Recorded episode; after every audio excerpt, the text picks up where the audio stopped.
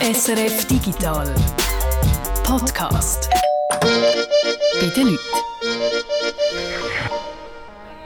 Ja, hallo Laura. Äh, ich wäre jetzt mehr oder weniger hier, aber ich glaube, ich finde es nicht genau. Ich bin da, glaube ich, aber ich weiß nicht genau, wo es hingeht. Ja, ich weiß nicht, es steht ein anderer Name dran. Jetzt bin ich nicht sicher, ob, ob das. Tipptopp. Bis gleich. Merci vielmals. Tschüss. Gut. Jetzt vielleicht ein bisschen besser so, so machen, wie wir es abgemacht haben und nicht einfach herlaufen.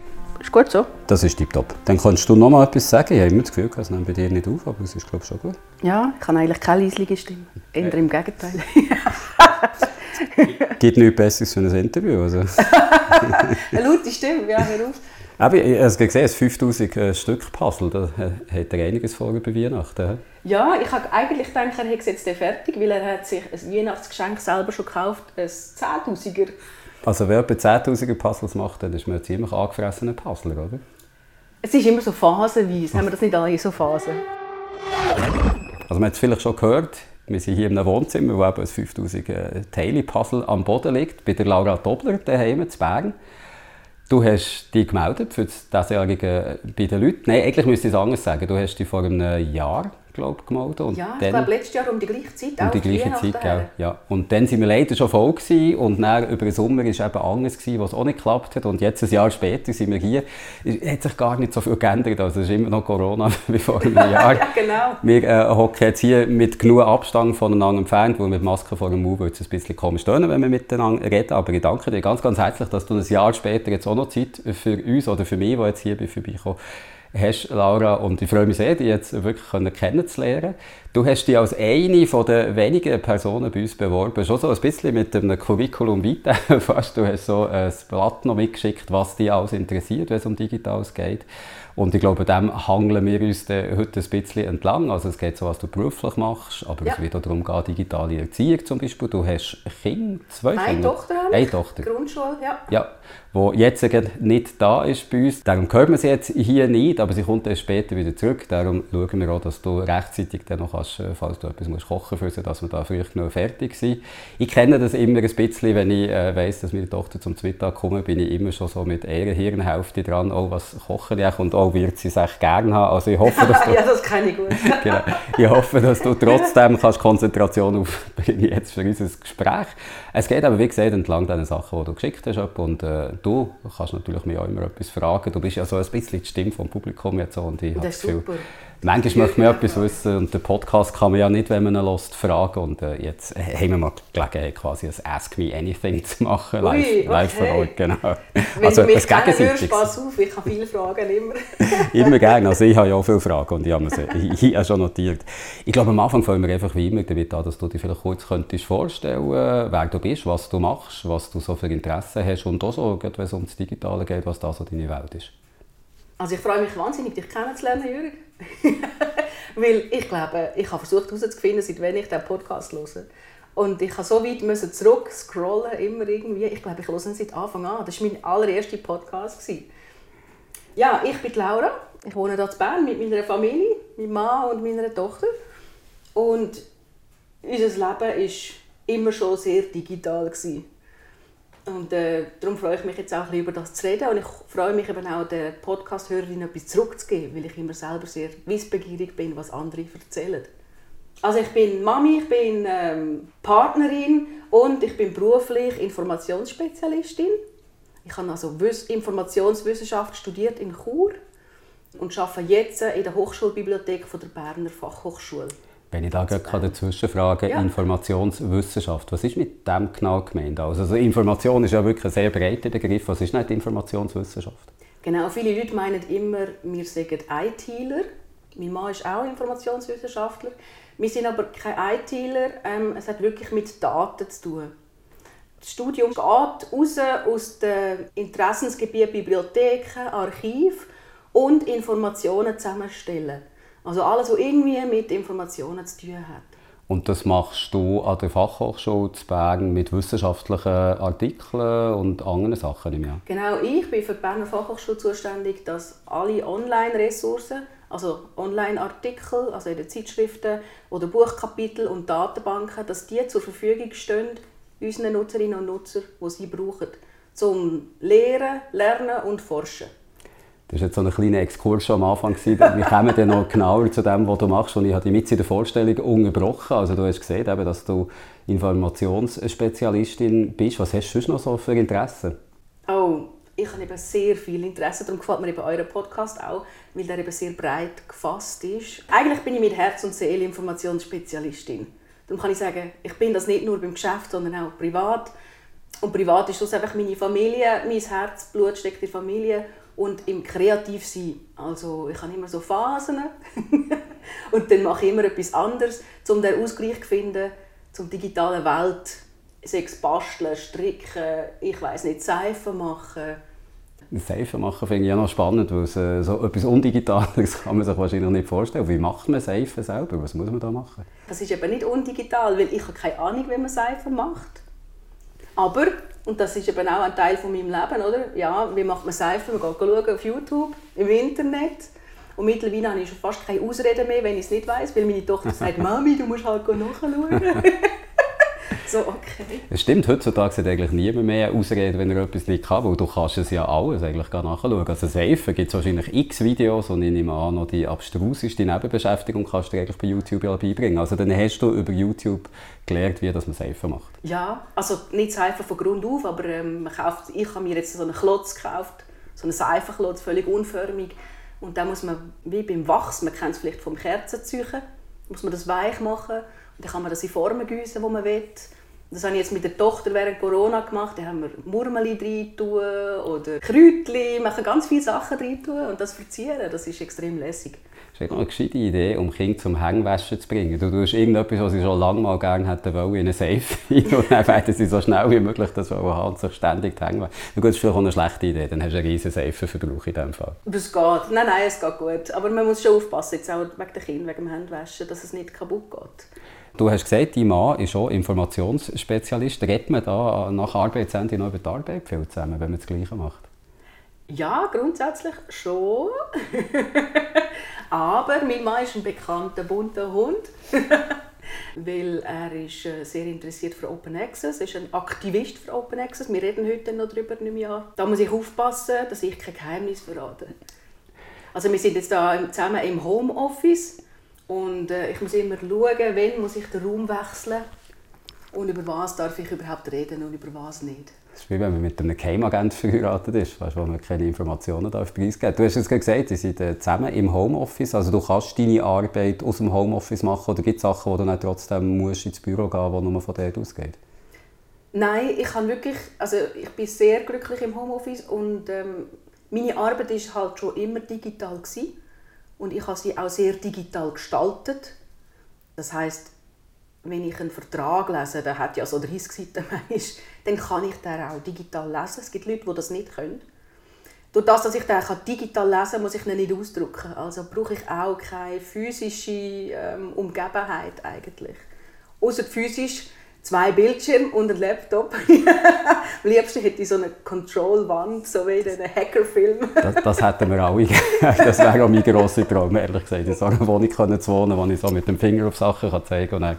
Bewegt sich etwas vom einen Bildschirm auf den anderen. Ah, das wäre super, ja. Wie sind eure Erfahrungen im Homeoffice? Weil meine ist genau nicht so, dass ich habe zu wenig Bildschirme im Homeoffice und viel war äh, so ein Umgewöhnen gewesen und viel finde ich heute noch mühsam. Wie ist es bei dir gelaufen? Hast du es gut können adaptieren? Würdest du es weiterhin machen? Was ist so nach zwei Jahren wahrscheinlich jetzt Homeoffice bei dir auch so das Fazit, das du bis jetzt würdest ziehen?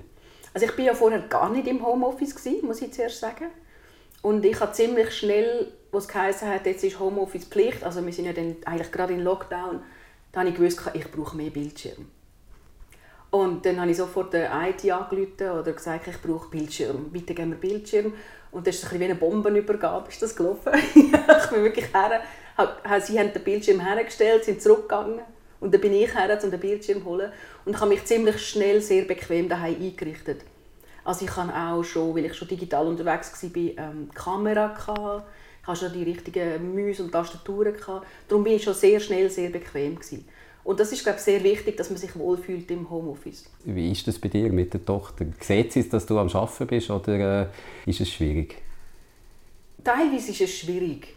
Gerade wenn, also mein Mann hat auch einen Betreuungstag. Ja, sie ist eher Mami gerichtet. Und wenn ich dann da bin, kommt sie trotzdem noch mich fragen.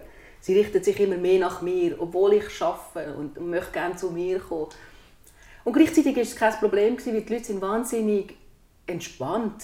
Also alle, die ich mit ihnen zu tun hatte. Und haben sich auch gefreut, wenn sie mal meine Tochter gesehen haben am Bildschirm. und ich im Gegensatz auch, wenn ich mal andere Kinder gesehen habe. Oder viele Katzen sieht man immer wieder. das ist immer sehr lustig. Also Katzen sind genauso hoheitsvoll, die nehmen sich den Platz. Und eigentlich geht das sehr gut.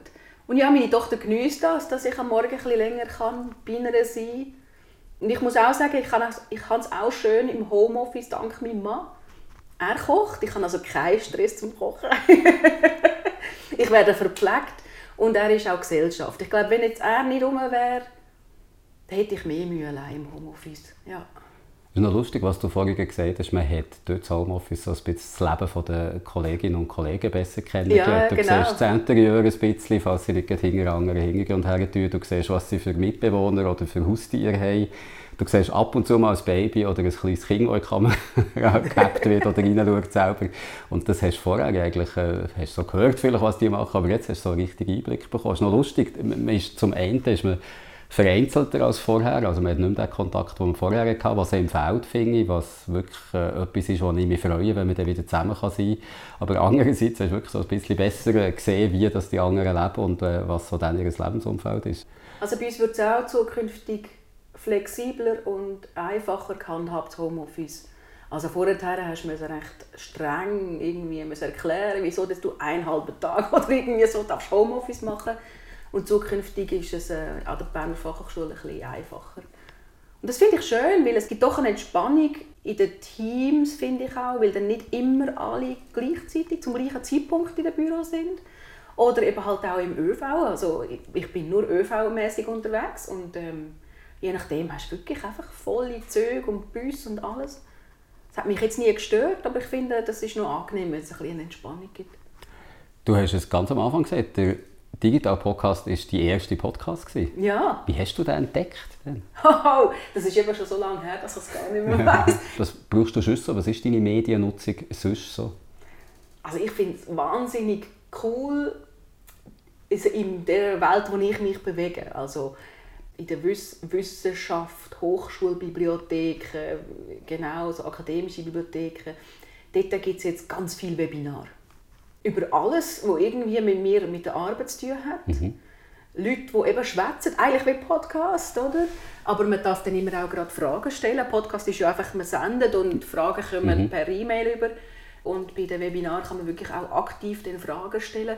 Und das Spannende ist, man kann dann direkt Fachperson sagen, hey, schau mal, wie machst du das denn du eigentlich? Wirklich in die Tiefe gehen. Ja. Und das nutze ich auch viel. Also während dem Arbeiten, das ist meine Art von Weiterbildung eigentlich im Moment. Sind das die Sachen, die über Webex zum Beispiel laufen? Über Webex, ja. genau, Zoom, ja, was es alles gibt. Und man kann aber auch völlig einfach nachher den Leuten schreiben, wenn man noch Fragen hat. Das ist eben auch so lässig. Also das kann man viel einfacher heutzutage, finde ich. Sei es über Twitter, weißt, kannst du dann sofort merkst, ah, dieser Person könntest du noch auf Twitter folgen und etwas Neues erfahren. Dann bist du bei Twitter auch aktiv in dem ich Fall? Bin bei Twitter Ist das dein soziales Netzwerk oder brauchst du noch andere? Es gibt ja viel jetzt so eine Ausdifferenzierung, habe ich das Gefühl. Leute, die so gemerkt haben, das ist die Nische, die ich gerne habe und die anderen interessieren mich nicht so. Oder brauchst du mehr äh, soziale Netzwerke als nur Twitter? Also geschäftlich LinkedIn und Twitter so, ja eben, wie gesagt, ich bin privat und ich bin in allem Informationswissenschaftlerin, das kann man sich ein bisschen schwer trennen ja, eigentlich Twitter. Mehr kann ich gar nicht bewirtschaften, weil mit der Tochter möchte ich eigentlich auch immer wieder, ich suche immer wieder Zeiten, wo ich kann aktiv das Gerät abstellen kann. Und das ist so ein bisschen wie bei einem Game oder so. Man kommt irgendwie so in eine Sucht rein und hat das Gefühl, man muss immer dranbleiben. Was nutzt du? Hast du das gleiche Erfahrung? So? Ich brauche kaum soziale Medien mehr. Also ich habe selber in den letzten Jahren wirklich mich überall daraus gezogen. Ich habe jetzt auch nicht das Gefühl, dass ich irgendwie die Informationen verpassen, die ich müsste haben, weil sie über andere Wege die wirklich wichtigen Sachen trotzdem noch zu ihm kommen, glaube ich. Was ich wirklich viel mache, ist äh, RSS-Feeds Oh ja, das kann ich auch noch. Ja. Für mich ist so der RSS-Feed, so, es ist ja nicht ein soziales Medium, es, es ist eigentlich eine Einwegkommunikation, oder? Es, es werden einfach die Sachen die in deine Inbox hineingespült, aber ich habe so gemerkt, es ist zusammen mit den Podcasts das, was, ich, wo, wo meinem Bedürfnis eigentlich am meisten entspricht. Und das Gute dort ist, finde ich, da hast du schon ein Archiv, das du kannst durchsuchen kannst. Also wenn ich weiss, oh, ich doch irgendwo mal ein Artikel gewesen, wo das und das und dann finde ich das eigentlich immer in meinem, in meinem RSS-Feed-Archiv inne. Und das ist etwas, was ich finde, ist bei sozialen Medien auch viel schwieriger, dort das als Archiv zu nutzen. Also das ist ja etwas, was dich ja. vielleicht auch beschäftigt als Informationsspezialistin. Ich finde, dort ist die Information ist sehr äh, so ephemer, also die, die verschwindet ja sehr schnell wieder. Und wenn ich dann weiss, oh, ich irgendwo mal etwas gesehen, ist es für mich immer sehr schwierig gewesen, zu wissen, in welchem sozialen Medium habe ich das überhaupt gesehen und wie finde ich das dort wieder. Ich lebe halt damit aktiv, dass ich vergesse. Also ich sage mir, wenn ich etwas geschaut oder gelesen habe und es bleibt in meinem Gedächtnis, dann ist es wichtig. Oder ich schreibe es mir dort auf, wo ich es brauche. Und sonst muss ich sagen, ist es nur Ballast mit der Zeit. Also ich tue wirklich, mein Mann lacht mich manchmal aus, also aus, freundlich, weil ich wirklich manchmal fast zu viel lösche. Dann denke ich, ah, jetzt hätte ich das nachschauen aber dann ist es auch gut, weil dann finde ich, hey, dann ist es halt vergessen und sonst gehe ich im Internet suchen, wenn ich es wieder finde, ist gut. Also das wirklich, weil sonst haben wir, ich habe eigentlich wirklich das Gefühl, sonst haben wir so einen Ballast, so einen riesen Rucksack, weil wir müssen uns doch irgendwie erinnern und wo und ja. Das finde ich noch eine gute Strategie, das aktive Vergessen, oder? Weil wenn wir etwas nicht zu wenig haben in unserer Zeit jetzt, ist es Informationen. Ja, also das äh, hat ja so enorm zugenommen und ich glaube, was noch nicht zugenommen hat, ist so sehr die, die Fähigkeit von Menschen mit all diesen Informationen können umzugehen und die auch können zu behalten. Das ist unmöglich, das, das sagst du selber, man, man, vergisst viel. Und das aktive Vergessen und eben zu sagen, was dir wirklich wichtig wäre, dass man es wieder findet, das ist etwas sehr Wichtiges, weil das ist ja Gleichzeitig mit den vielen Informationen, die wir haben, haben wir auch viel mehr Möglichkeiten, die Informationen, die man hatte, wieder zu finden. Also das, wenn man sich dessen bewusst ist, muss man ja nicht mehr die Panik haben, irgendetwas nicht mitbekommen zu haben oder irgendetwas vergessen zu haben wieder. Und das, das, das bewusste Vergessen ist sicher ein sehr, ein sehr guter Tipp, ja, das finde ich auch.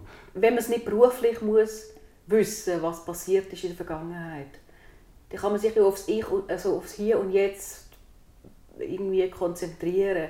Und gerade bei mir jetzt in der Branche, die ist dermaßen dynamisch und schnelllebig, dass man sowieso muss schauen was ist denn der neueste Stand.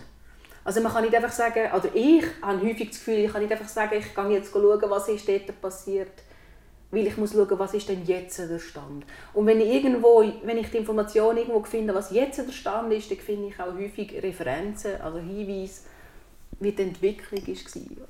Und manchmal ist es wirklich auch schön zu vergessen, es ist wirklich auch wichtig zu vergessen.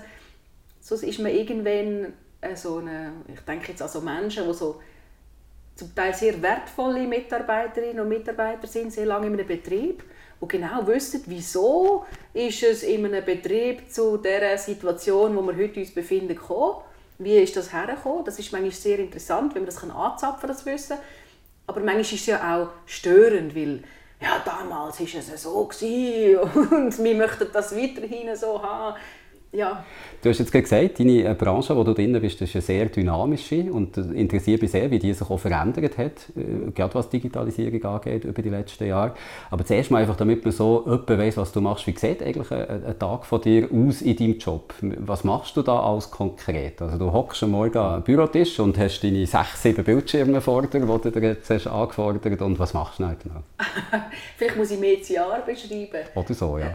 Weil, also wir sind jetzt... Äh letztes Jahr gerade in einer Reorganisation gewesen. Das hat alles sowieso ganz anders ausgesehen.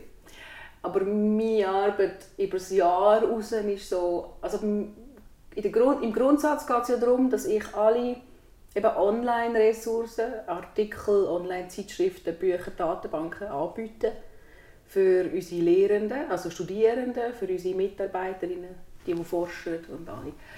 Das heißt, Anfangsjahr fängt das damit an, dass ich versuche herauszufinden, mit Hilfe von all den Bibliothekarinnen und Bibliothekaren, die auch in der Hochschulbibliothek sind, was wollen unsere Nutzerinnen und Nutzer überhaupt? Was brauchen die für Informationen? Das heißt, wir müssen wissen, wer gerade an welchem Forschungsprojekt ist, ähm, ja, was ist gerade interessant, aber auch welche Sprache, weil die Berner Fachhochschule ist mehrsprachig. Ähm, müssen wir jetzt gerade ein bisschen mehr, also sollten wir ein bisschen schauen, dass es Französisch mehr Ressourcen sind oder Sind die Studierenden schon genug fit im Englisch, dass wir Englisch haben die Informationen? So muss man das herausfinden. Und das können wir auch aufgrund von Nutzungsstatistiken. Also Anfang Jahr tue ich immer die Nutzungsstatistik sammeln vom vergangenen Jahr. Unsere Inhalte, die wir anbieten in der Hochschulbibliothek, liegen bei Verlagen, also bei externen Anbietern auf der Webseite. Und die machen in unserem Interesse und in unserem Auftrag eine Art Tracking. Also die monitoren, welche ähm, Artikel, Buchkapitel, wie wird was genutzt. Das ist alles anonym, also ich weiß nicht, dass der Jürg diesen Artikel gelesen hat. und ich weiß auch nicht zu welchem Zeitpunkt. Ich weiß aber, in welchem Monat ist was gelesen wurde. Und diese Information die sammle ich Anfangsjahr. Damit ich kann sagen die Datenbank ist weiterhin interessant oder die ist nicht interessant. Und nachher geht es unter einem Jahr darum, dass ich anfange verhandeln mit den Verlagen. Also wenn ich jetzt zum Beispiel ähm, eine Datenbank feststelle, die ist nicht gut genutzt worden, aber meine, Nut also meine Leserinnen und Leser, die sagen, das ist weiterhin spannend. Also da muss man auch Rücksprache halten, zum Beispiel mit jemandem, mit einem, der in der Lehre ist. Ist das wirklich noch spannend für euch? Braucht ihr das wirklich noch? Und dann versuche ich dementsprechend den Preis zu verhandeln und die Nutzungsbedingungen, also nicht nur den Preis. Und das züchte ich über das ganze Jahr. Dann analysiere ich die Verträge analysieren und schaue, ähm, ist in diesen Verträgen wirklich das drin? Dürfen wir mit dieser Zeitschrift auch das machen, was wir wollen? Zum Beispiel Text and Data Mining ist sicher ein Begriff, der auch für euch spannend ist. Text and Data Mining heisst, ähm, dürfte jetzt äh, eine Professorin, die sich zum Ziel setzt, die eine ganz riesige Datenmenge zu durchforsten, mit einer Fragestellung, die sie hat, das machen mit Hilfe von Computer, also mit Hilfe von einem Skript, von einem Algorithmus, wo sie geschrieben hat. Da muss man eben aufpassen, damit ähm, der Verlag hat das normalerweise nicht gern, wenn man eine Maschine auf seine Webseite loslässt.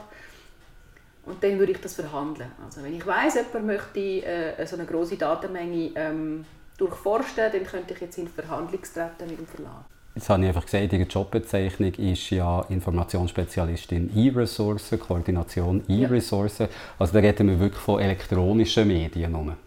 Genau, ich bin wirklich nur für elektronische Medien, darum kann ich dich jetzt auch nicht mit in die Bibliothek nehmen und etwas Spannendes zeigen. Weil es ist wirklich alles nur in der virtuellen Welt. Es gibt ja im Grunde genommen keinen äh, Grund, wirklich vor Ort müssen ein Werk anzuschauen. Also man könnte eigentlich alles digitalisieren. Hast du das Gefühl, mhm. dass Bibliotheken, wie wir sie heute kennen, wo du eben das Buch vor Ort anschaust, wo du vielleicht die Bestände auch selber noch so kannst anschauen kannst, ob es es ewig wird geben oder du das Gefühl, das könnte alles mal digital sein und von dem her auch von daheim aus oder von irgendeinem Ort aus einsehbar?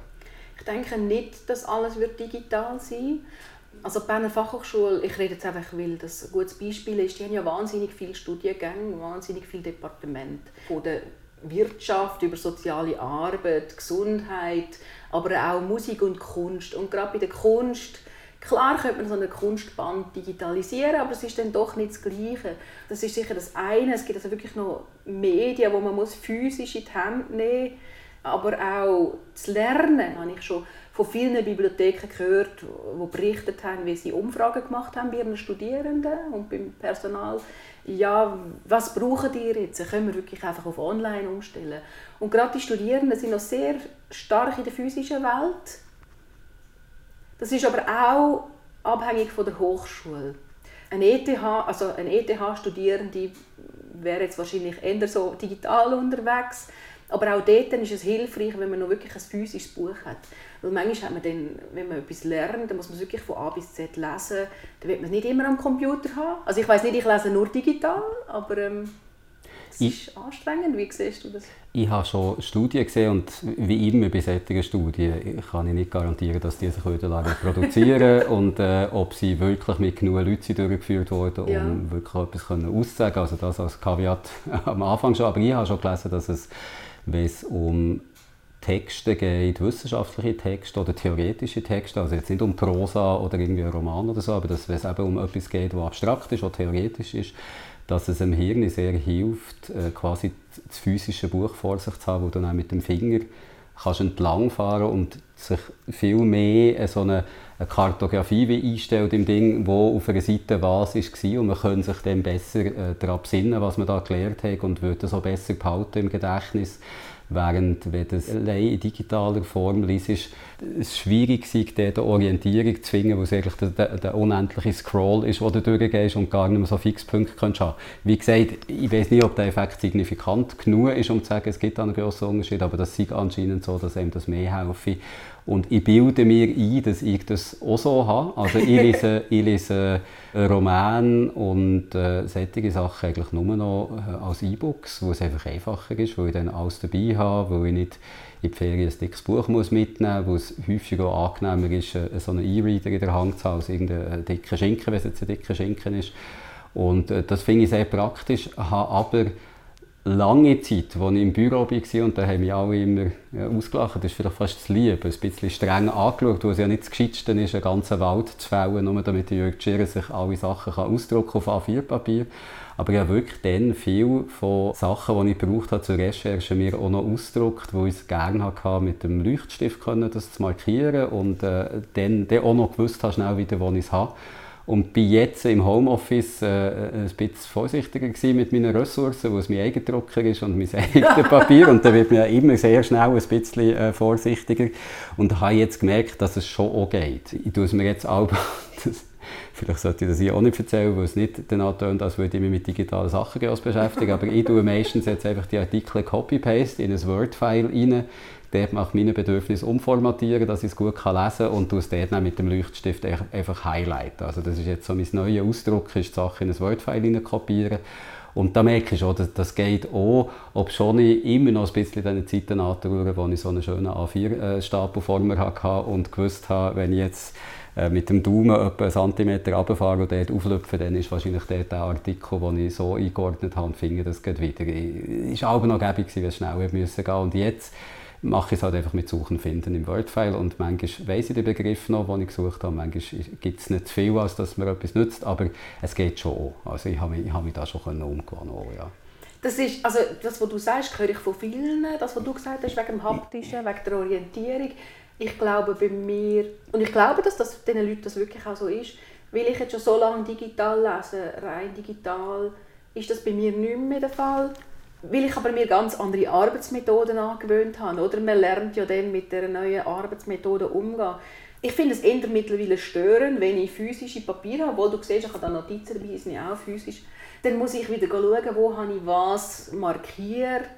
Und jetzt mache ich, ich arbeite mehr so, wenn ich etwas lese, dann nehme ich die Information gerade raus und dann wie eine Zusammenfassung machen an dem Ort oder ich tue die Information, der Satz oder was auch immer genau dort ablegen, wo ich es brauche, mit dem Quellenhinweis, wo ich es gelesen habe. Also, dass ich dann wirklich schon die Information rausziehe und dann muss ich auch nicht mehr nachschauen. Also ich habe ja die Information schon noch. Das ist ja auch eigentlich äh, bei dieser Studie, die ich jetzt da noch so halb aus dem Gedächtnis habe, äh, probiert zu zitieren, ist ja unfair. Also wir lernen ja lesen auf gedruckten Medien, wir lernen lesen auf Papier. Die meisten von uns haben nicht ausschließlich äh, digitale Medien konsumiert und das ist ja ein Prozess, wo sich das Hirn wahrscheinlich muss umgewandelt und eben, wenn du sagst, du machst es schon lange so, habe ich das Gefühl, findest du dich so wahrscheinlich besser Weg als im, im herkömmlichen und jemand, der das andere halt lange hat gemacht, ist ja fast klar, dass da der Effekt ist, dass du dich dann auch im Digitalen nicht so gut zurechtfindest und das wird wahrscheinlich einfach eine Umgewöhnung sein. Ich, ich sehe es jetzt auch bei mir selber, oder seit ich im Homeoffice viel mehr so arbeite, geht es eigentlich auch viel besser als früher. Also, ja. Vielleicht ist es eben doch nicht so, dass das eine per se besser ist als das andere. Es ist wahrscheinlich das, was du gewonnen bist, was dir dann hilft. Und es ist aber auch, wie du gesagt hast, es ist abhängig davon, was man macht. Also du hast jetzt gefragt, äh, würde jetzt die Bibliothek rein digital sein, aber es ist auch bei unseren Nutzerinnen und Nutzern ist es eigentlich immer abhängig davon, wie sie das brauchen. Ich habe gesagt, die Studierenden haben es noch gerne haptisch, die haben noch gerne so ein Lehrbuch, das sie von A bis Z durchlesen physisch. Aber die, die forschen und die publizieren, nachher, die brauchen das auch viel häufiger wiederum digital. Die müssen können wirklich in die Dokumente suchen. Also die, die, die haben massenhaft viel, also auch dort wird es Leute geben, die wahrscheinlich Berge von Artikeln physisch vor sich haben.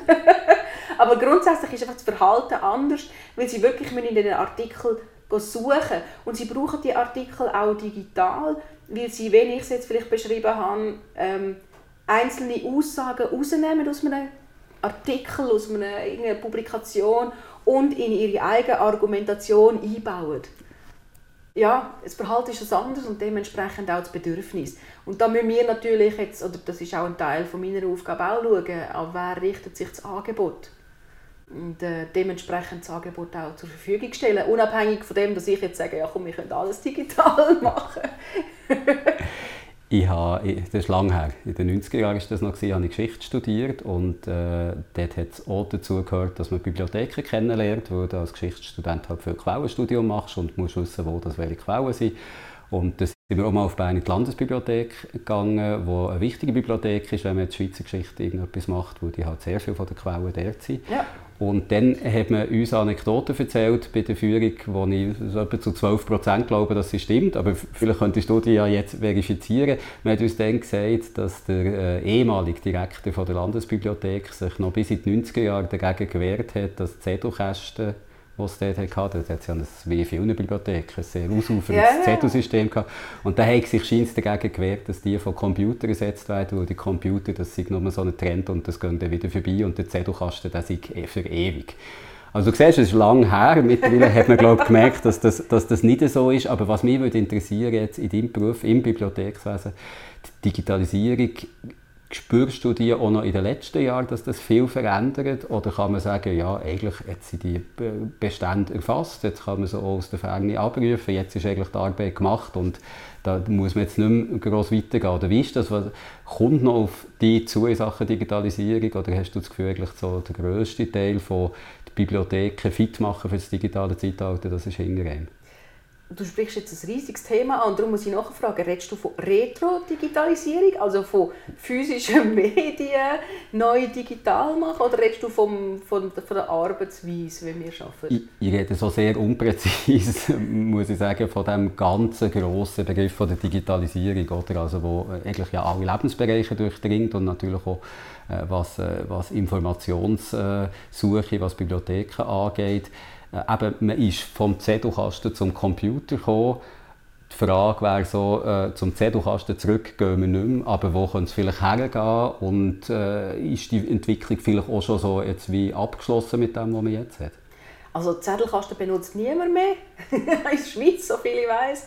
Ja, es war lange noch ein Artefakt. Gewesen.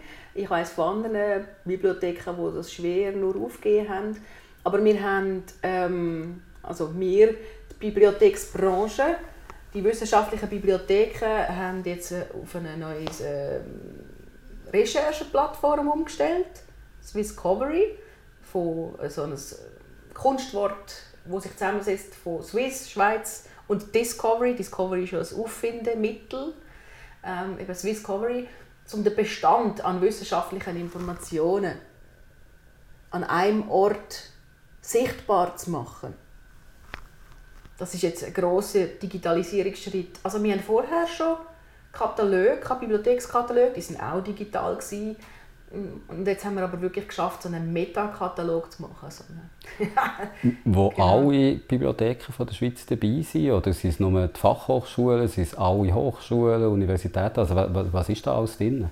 Ähm, also angefangen hat es mit den Hochschulbibliotheken, die sich zusammentun haben und die Idee ähm, entwickelt haben. Und ich würde jetzt, äh, mittlerweile sind es 407, mal irgendwie 470 Bibliotheken, so um den Dreh schweizweit, wo, würde ich sagen, hochschulnah sind. Schon stark der Fokus auf die Wissenschaft. Also ähm, so eine Dorfbibliothek würde jetzt noch nicht dabei sein. Aber es ist zunehmend ähm, immer verbreiteter und es kommen immer wieder neue Bibliotheken dazu. Also dann ist ein wichtige Aufgabe eigentlich so Medienkoordination, oder? dass man die Sachen überhaupt zusammenbringen kann, die bisher jetzt auch schon digitalisiert waren, aber viel fragmentierter und das jetzt eben zu einem Metakatalog zusammenzubringen, ist mehr so eine Koordinationsaufgabe, die müssen bewältigt werden Ja, das ist jetzt sicher eine grosse Aufgabe. Ähm, das ist sicher das eine, wo, jetzt, wo wir jetzt äh, dran sind. Ich weiß, es sind noch viele unglücklich, wie das im Moment äh, die Rechercheplattform aufgebaut ist man kann noch nicht alles finden. Auch wir innerhalb der Bibliothek haben sich an neue Abläufe und neue Situationen gewöhnen, weil das System baut auf einer internationalen Community, Gemeinschaft auf, wo sich zum Ziel gesetzt hat, all die wissenschaftlichen Publikationen abzubilden. Ähm, wir reden hier von einem riesigen Konzern, wo, wo international tätig ist und wir reden da im Hintergrund pflegen die Bibliotheken weltweit die Daten eigentlich mit und wir profitieren einfach, also wir können ein bisschen wie Trittbrettfahrer mitfahren ähm, in der Schweiz. Das ist sicher ein großer Teil von der Veränderung, die stattfindet und vielleicht hast du im Hinterkopf eben noch das Open Access gehabt.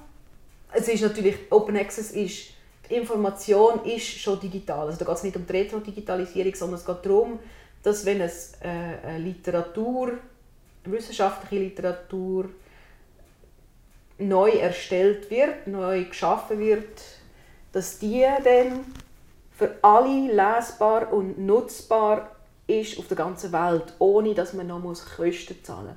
Also ohne Subskriptionskosten, ohne Abokosten. Heute ist es ja so, dass viele äh, wissenschaftliche Papers eigentlich hinter Bezahlschranken verschwinden, oder? Also es gibt doch so grosse Verlage, die eigentlich ein Business damit haben, dass sie die wissenschaftlichen Arbeiten peer reviewen und äh, die dann veröffentlichen in ihrer Zeitschrift, die aber nur gegen eine relativ hohe Gebühr von der Uni zugänglich ist. Stimmt das so? Ja, das stimmt. Ähm, es ist allerdings, eben, die Welt ist dort im Wandel. Das ist eben ein grosser Teil, was jetzt im Moment in der digitalen Branche bei uns passiert, dass eben immer mehr jetzt Open Access ist und eben nicht mehr hinter dieser Bezahlschranken ist. Das sind die grossen Anstrengungen, die weltweit im Moment laufen. Von wem gehen die aus? Also von den Universitäten oder sind das äh, Dritte quasi, äh, so, die sich für die Rechte einsetzen, dass man das Open Access kann haben Die Mann wahrscheinlich. Also genau, wer, wer, was sind da so die treibenden Kräfte bei dieser Open Access Bewegung? Die, die jetzt dazu hören, kennen wahrscheinlich vielleicht Open Source als Thema bei den, bei den Programmen dort sind ja auch, man weiß vielleicht von Geschichte, sind ein paar wenige gewesen, die gefunden haben, Programme, die muss man doch können teilen, Programme, die muss man doch können weiterverwenden. Nur wenn man das Wissen gemeinsam teilt, kann man auch etwas Neues daraus schaffen. Und der gleiche Gedanke steht bei Open Access im Hintergrund. Wer der angefangen hat, jetzt äh, einzelne Personen auch, aber es kommt eben stark aus den, aus den Bibliotheken und wird jetzt auch stark von den Bibliotheken weltweit gefördert. Weil das Problem ist wirklich, das traditionelle Verlagswesen, so wie es du ein beschrieben hast, ich möchte es nochmal ähm, rasch skizzieren, war, ich mache es am Beispiel von der Berner Fachhochschule. Eine Forscherin an der Berner Fachhochschule hat ein Praxisprojekt ähm, mit einem Praxispartner, vielleicht einem Landwirtschaftsbetrieb, sie machen eine Forschung darüber, alles mit den Kosten, auf, auf Kosten von der Berner Fachhochschule. Dann publiziert die Forscherin etwas, weil die Erkenntnis möchte sie ja teilen mit all denen, die interessiert sind. Ähm, auch das, ihre Zeit und der Aufwand, alles auf Kosten von der Berner Fachhochschule, also öffentliche Gelder schlussendlich. Nachher gibt sie, hat sie das bisher im traditionellen Modell die Publikation an Verlage gegeben. Die Verlage haben, ja, die haben einen Aufwand, die haben Editorial-Arbeiten gemacht, aber das Peer Review, das hast du vorher erwähnt, also das heißt Durchsicht, das Durchlesen von dem Publikation, ist das überhaupt ein valider Artikel, sind die Daten valid, ist die Aussage etwas, etwas wo man kann nachvollziehen kann. Das haben wiederum Forschende gemacht an anderen mhm. Hochschulen mhm. und haben die Rückmeldung gegeben, und zwar kostenfrei. Also der Aufwand hat der Verlag nicht. Und der Verlag hat nachher den Artikel publiziert und die Bibliothek von der Berner Fachhochschule hat den Artikel nachher wieder müssen kaufen oder lizenzieren, um den Leserinnen und Lesern anzubieten. Also ein Artikel, zweimal gezahlt. Genau, ein Artikel, wo man muss sagen, der von der Berner Fachhochschule genau, kommt, aber genau, nicht der Berner der Fachhochschule gehört. Einfach nur, weil da jemand ist, der sagt, wir veröffentlichen für, dafür für euch veröffentlichen und damit, wenn man nicht alles tut, sehr viel Geld verdient. Oder? Also die, die haben wahnsinnig viel Geld, das ist manchmal recht ähm, dekadent, was die an Geld verdienen. Aber auch da muss man sagen, die Welt, es gibt verschiedene Verlage, aber ein paar grosse, weltweit internationale Konzerne, das ist wirklich ganz schlimm, was die verdienen. Und das System möchte man durchbrechen. Man hat aber auch jetzt mittlerweile anerkannt, dass die doch auch eine Arbeit leisten, die Verlage. Also die sollen weiterhin dürfen geschäften, das ist im Moment der Gedanke. Das hat sich auch ein bisschen gewandelt im, im Verlauf der Open Access Bewegung.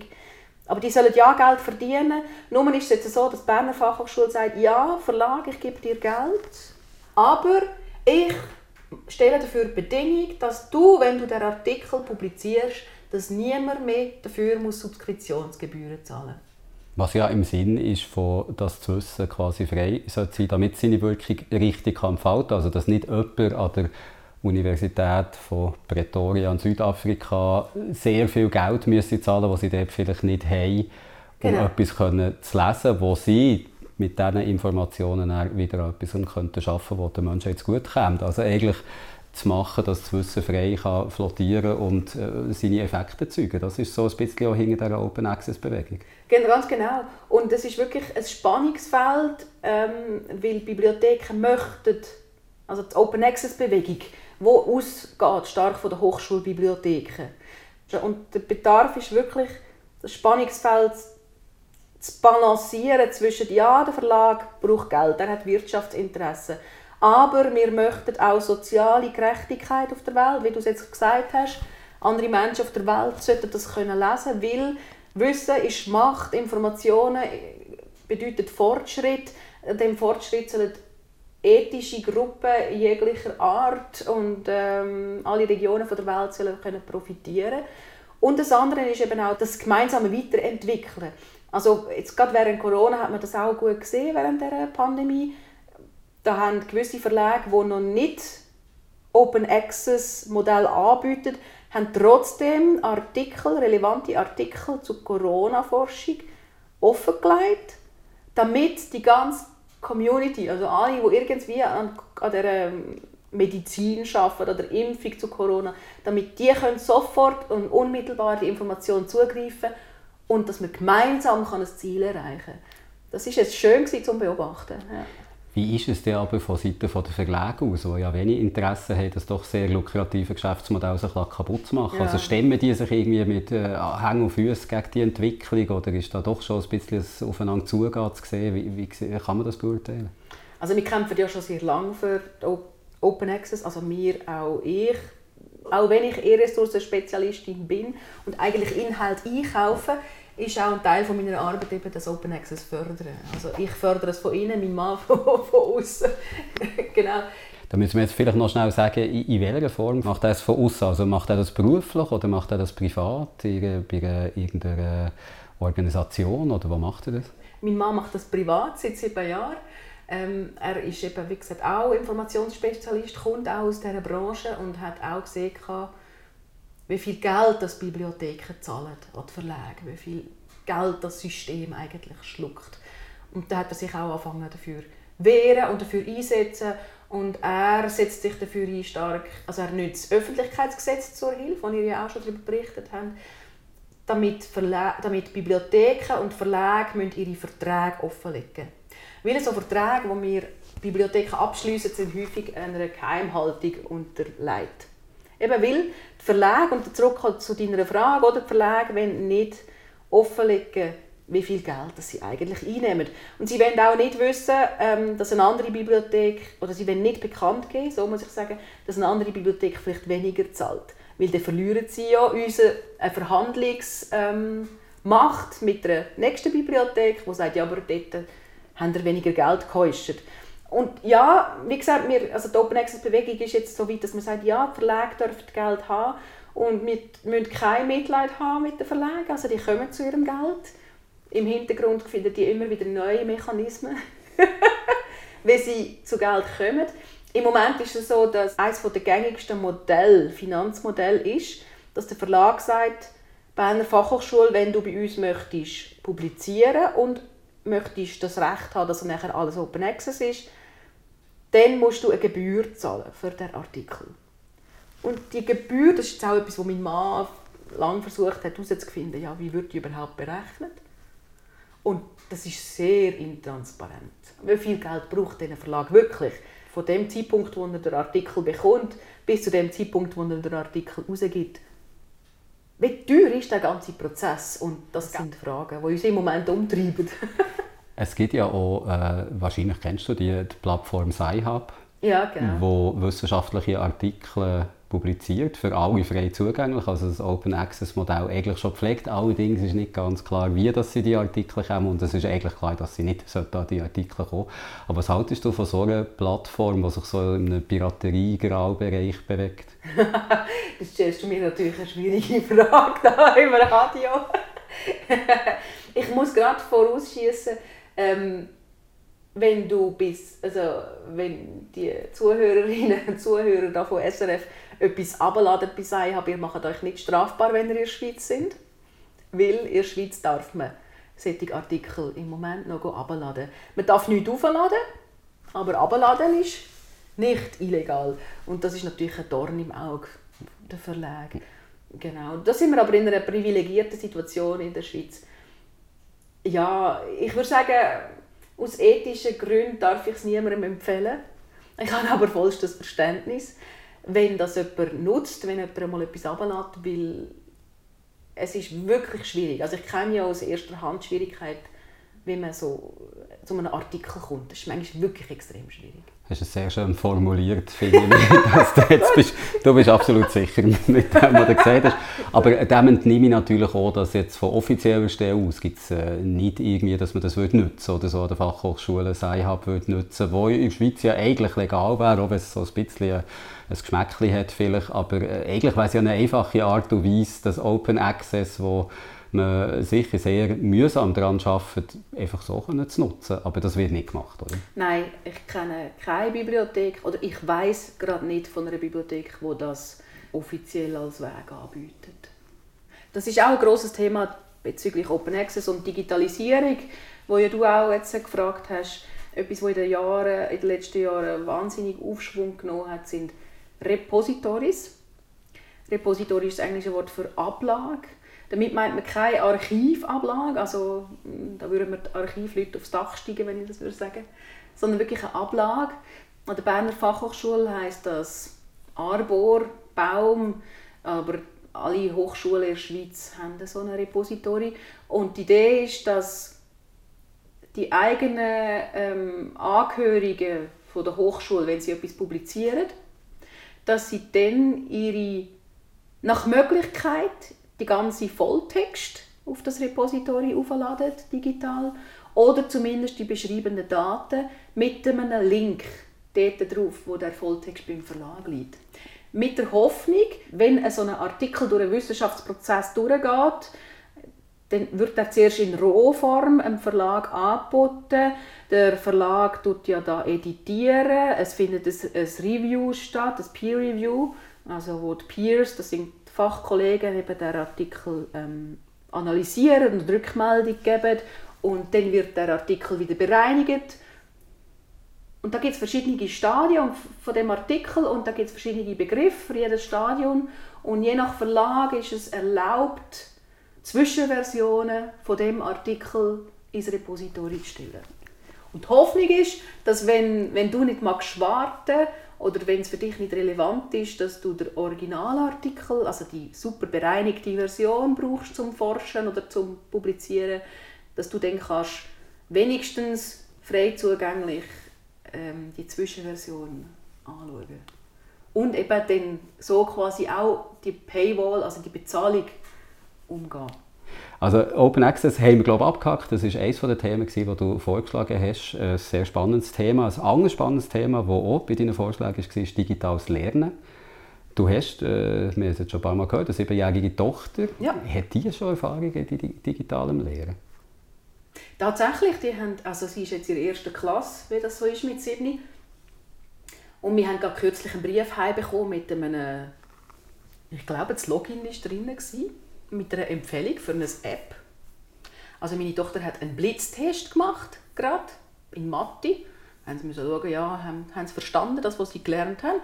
Und meine Tochter hat äh, alles richtig gemacht und äh, dennoch hat es geheißen, wenn ihr interessiert sind, um noch mehr lernen daheim, dann könnt ihr das App abladen und dann haben sie uns eine Empfehlung gegeben. Und das weiß ich auch von meinem Gotti-Mädchen, das ebenfalls ähm, eine App-Empfehlung bekommen hat. Wir haben sie jetzt noch nicht genutzt, meine Tochter hat noch nicht so Interesse gehabt. Aber wir haben sehr viel, also meine Tochter darf Apps benutzen, so Games und so. Und dort ist auch digitales Lernen, weil es gibt sehr viele Apps, die sehr cool sind für Kinder zum Lernen und trotzdem haben sie mega viel Spaß. Zum Beispiel eins, was sie mega gerne hat, ist ähm, Coding, das Musical. Ist tatsächlich so mit Einhorn und ein Mädchen, wo so ein Monster als Freund hat. Ich weiß nicht, kennst du es? Nein, aber ich finde es sehr lustig. Ehrlich, ja. Also meine Tochter hat es einfach gerne, weil sie kann etwas zusammenstellen Sie stellt gerne kreativ etwas zusammen. Und Coding ist ja eigentlich genau das, oder? So, mhm. sich eine Welt bauen. Mhm. Also sofern digital lernen. Ja. Meine Tochter ist 10 und die haben jetzt wegen der Pandemie häufiger äh, müssen auf digitales Lernen umsatteln. Die haben vorher eigentlich fast nichts Sättiges gemacht. Und wenn ich lebe, persönlich ist das noch sehr so.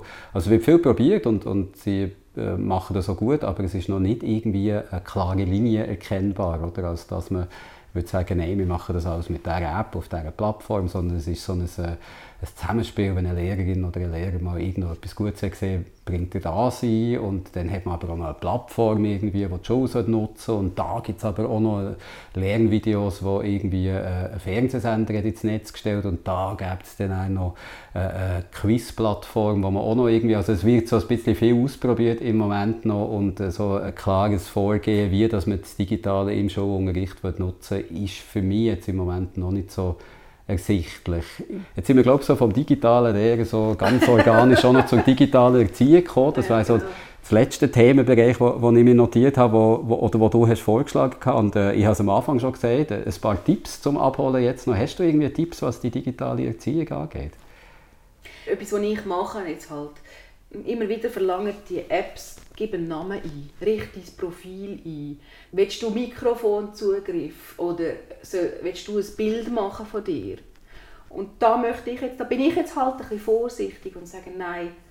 Also da bin ich sensibel drauf und ähm, auch, dass sie kein Foto von sich jetzt ins App stellt. Und das kann ich, so Sachen kann ich nur machen, wenn ich dabei sitze. Und natürlich oder auch, dass sie nicht ihren richtigen Namen in ein Profil hineinschreibt. Dann sage ich, ja, sag nicht deinen Namen, tu einen anderen Namen aufschreiben. Und das, klar kann ich sagen, ja, das ist jetzt nur für ein Game und das ist vielleicht nicht online, das ist nicht im Internet. Aber jetzt habe ich noch eine Einflussmöglichkeit. Jetzt kann ich ihr noch so Sachen beibringen, wo, sie, wo ihr nachher hilft. Oder eben das darüber reden. Also, das ist auch wichtig. Ich habe sie jetzt zum Beispiel heute auf das Gespräch heute habe ich auch gefragt, was darf ich sagen? Da kommt einer und ich habe, das, habe meiner Tochter ein Bild gezeigt, da ist der Jürg da, so, so sieht er aus. Und der wird vielleicht mir Fragen stellen, was meinst du, dürfen wir über dich reden, was darf ich über dich sagen, was darf ich nicht sagen. Also dass sie lernt auch ein Bewusstsein haben, was nachher im Internet ist, um ist. Und was ich jetzt auch mache, ihr habt auch schon selber darüber berichtet und ich mache das seit sie kann Ja oder Nein sagen. Wirklich, ähm, ich ihr, äh, wenn ich ein Foto mache, also häufig sagt sie auch schon selber, nein, ich möchte gar nicht, dass du mich fotost, aber wenn ich eins gemacht habe und sage, Schau, darf ich das am Nani, also am Großmami, schicken? Darf ich das meiner Freundin, der Katrina, schicken? Und dann sagt sie, ja, vielleicht habe ich auch schon gesagt, darf ich es einer Tante XY schicken? Dann sagt sie, oh, wer ist denn die Tante? Wieso will die das von mir? Also sie fängt wirklich an Fragen stellen und ist wirklich bewusst, dass sie sich bewusst wird, was mit dem Bild passiert. Und das andere ist, es ist ein, bisschen ein Eigenschutz. Ich mache das auch als Eigenschutz für mich. Weil irgendwann fängt sie an Fotos machen, irgendwann ist sie auf Social Media und dann will ich auch nicht, dass ein Foto von mir auf dem WC irgendwie im Internet ist. Das finde ich auch wichtig. Ich finde einen total guten Tipp und heisst ja auch für die Eltern, dass sie es selber halt auch vorleben. Also, dass sie nicht dem Kind äh, so etwas sagen, was absolut richtig ist, aber dann auch trotzdem selber Bilder vom Kind auf die sozialen Medien stellen, ohne ihn zu fragen und so sondern das Kind ja wirklich merkt, es hat ein Recht am eigenen Bild, egal wie alt das es ist ja. und dass es auch später weiß, dass es das Recht hat und dass äh, noch ganz viele andere Sachen kannst darüber entscheiden oder bewusst kannst steuern, ob die, ne, nicht immer so bewusst, aber so gut wie möglich kannst steuern, so muss ich sagen, vielleicht ob etwas privat bleibt oder nicht und das schon früh einem Kind beizubringen, dass es nicht so sorglos mit diesen Informationen so umgeht, das ist, glaube ich, ein ganz wichtiger Tipp. Und etwas, was wir halt auch machen, ähm, ich habe halt nicht so Hemmungen vor digitalen Medien. Ich weiß aber auch immer, dass meine Tochter genug Ausgleich hat mit ich habe dir gesagt, dass ich viel bastle. Natürlich bastle ich auch mit ihr. Wir sind aber auch viel draußen und machen Sachen. Darum weiß ich auch, der Ausgleich ist da. Es gibt manchmal sogar Situationen, wo ich sage, ah, ich würde gerne Fernsehen schauen, ich mag jetzt nicht mehr. Dann sagt sie, nein, ich will nicht Fernsehen schauen. dann bin ich die knickt Partei. So. Darum weiss ich, es ist alles in Ordnung. Aber etwas, was wir eben auch machen, als ich als Kind aufgewachsen bin, und am Abendtisch ist diskutiert worden. Also ich komme aus einer diskussionsfreudigen Familie. Da hat man geredet, man hat äh, Sachen erklärt. Und dann hat es einfach geheißen, «Kleine Laura, hol du mir einen Strassenatlas, hol du mir ein Lexikon.» Und dann hat man das zusammen angeschaut. Und das war sehr lehrreich. Gewesen. Natürlich habe ich in dem Moment äh, nur widerwillig das Lexikon oder den Strassenatlas geholt. Aber im Grunde genommen machen wir jetzt, der Mann und ich, das Gleiche. Und ich finde das Internet so lässig. Ich habe schon gesagt, wir gehen im, also meine Tochter sagt, ja, gehst auf YouTube schauen oder gibt gar keine Ausrede, wenn du nicht weißt, wie es funktioniert. Weil wir eben, wenn wir diskutieren und sie etwas nicht weiß, dann versuchen wir das zuerst, wenn wir es selber wissen, in kindergerechter Sprache zu erklären. Und manchmal ja, gibt es halt auch, da sagen wir, hey, ich weiß es nicht. Wir schauen das Video dazu. Wir schauen, ob wir etwas finden. Dann haben wir, ich weiß was ist denn einmal das Thema gewesen? Irgendwie etwas über Chemie. Und dann haben wir verschiedene Videos zusammen angeschaut und wir haben gesehen und darüber geredet, du, das Video, das hat jetzt überhaupt nicht das so erklärt, dass es die Tochter verstanden hat. Das hat sie selber mhm. gesagt. Und das nächste Video hat sie gefunden, ja, jetzt habe ich es verstanden. Mhm. Und das fördert Informationskompetenz, ja. oder? Man sieht, es gibt verschiedene Ressourcen im Internet und die einen erklären es besser, die anderen nicht und dann kann man darüber reden. Also im Gespräch bleiben. Und das kann man nur, wenn man die Vielfalt kennenlernt. Das ist wie, ja, wie bei allem. Also man muss auch die schlechten, also ich meine nicht die abgrundtief schlechten, aber äh, Sachen kennenlernen, aber wirklich, man muss auch schlechte Beispiele sehen, um herauszufinden, wo das Grenzen sind mhm. und Graubereiche. Und man kann sich fragen, wie früh sollte man damit anfangen und wie früh sollten die Medien, Kinder Medien geniessen. Und ich denke, da gibt es keine kein richtig oder falsch und jede Familie ist anders und mein Mann und ich sind halt einfach, also unser Haushalt ist einfach so digital, dass wir nicht hätten können sagen, ums Kind herum sind wir jetzt nicht digital unterwegs. Also hat sie die Berührungspunkte und dann müssen wir das Beste daraus machen, dass, sie, dass wir sie von Anfang an bei der Hand nehmen und mit ihr darüber reden. Wir können nicht einfach sagen, wir hocken den ganzen Tag am Computer, am Arbeiten oder irgendwas und du darfst nicht, dich behalten wir im Schwarzen das würde das Kind ja nicht verstehen. Oder? Also dann würde es ja sehen bei dir, aber die brauchen das ja, das scheint doch einen Nutzen zu haben oder es scheint unterhalten zu sein, wieso darf ich denn nicht? Das wäre ja ganz komisch und ich glaube, es ist ganz etwas Wichtiges, was du sagst. Es gibt nicht das eine Rezept genau so viele Stunden dürfen sie in Woche und genau das darf das Kind schauen, sondern wie du richtig sagst, jede Familie ist anders. Und etwas anderes, was du vorhin hast gesagt was ich sehr gut finde, ist, du siehst ja, ob das Kind auch andere Sachen macht. Also du weißt es ja. Und häufig habe ich das Gefühl, wenn es um digitale Medien, um Kinder geht, um äh, digitale Erziehung quasi, sind so komisch weltfremde Maximalforderungen. Es darf bis 9 Uhr überhaupt kein Bildschirm angeschaut haben oder es darf äh, nie länger als 5 Minuten lang sich mit einer App beschäftigt haben, wo sonst vergisst wie das ein richtiger Wald aussieht oder so. Als ob es entweder oder wäre oder als ob es nur wäre, jemand informiert sich nur noch über digitale Medien, jemand kennt die richtige Welt nicht mehr und die anderen, das sind die, die 100% vom Leben im Wald verbringen. Das, das gibt es ja bei niemandem, oder? Also wie du sagst, eure Familie ist digital, das ist einfach da und da gilt es einfach darum, auch mal mit dem Kind eben in den Wald zu gehen oder in den Zoo zu gehen oder was auch immer, damit es etwas auch noch richtig sieht. Aber dann müssen sie auch verleiden, weil es halt mal ein bisschen mit dieser App spielt, wo man, wo man mit ihm zusammen vielleicht sogar noch darüber reden kann es gehört halt einfach bei uns jetzt zum Leben dazu und es hat auch gesamtheitlichen, es klingt so schön, gesamtheitlichen Ansatz, aber es ist ja so. Wir haben schon häufig so Sachen mitgemacht in der Natur draussen. Wirklich so quasi Schule in der Natur, so alles. Und daraus resultieren Fragen, Fragen, die ich nicht kann alle einfach nur mündlich erklären oder zeichnen. Natürlich, was wir eben auch machen, zum Beispiel, oder ich, oder ich zumindest, ich suche dann zum Teil Experimente raus mhm. auch. Mhm. Aber dann schauen wir zusammen zuerst das Video an und sehen, hey, schau, so funktioniert das Experiment, komm, wir probieren es mal selber, oder?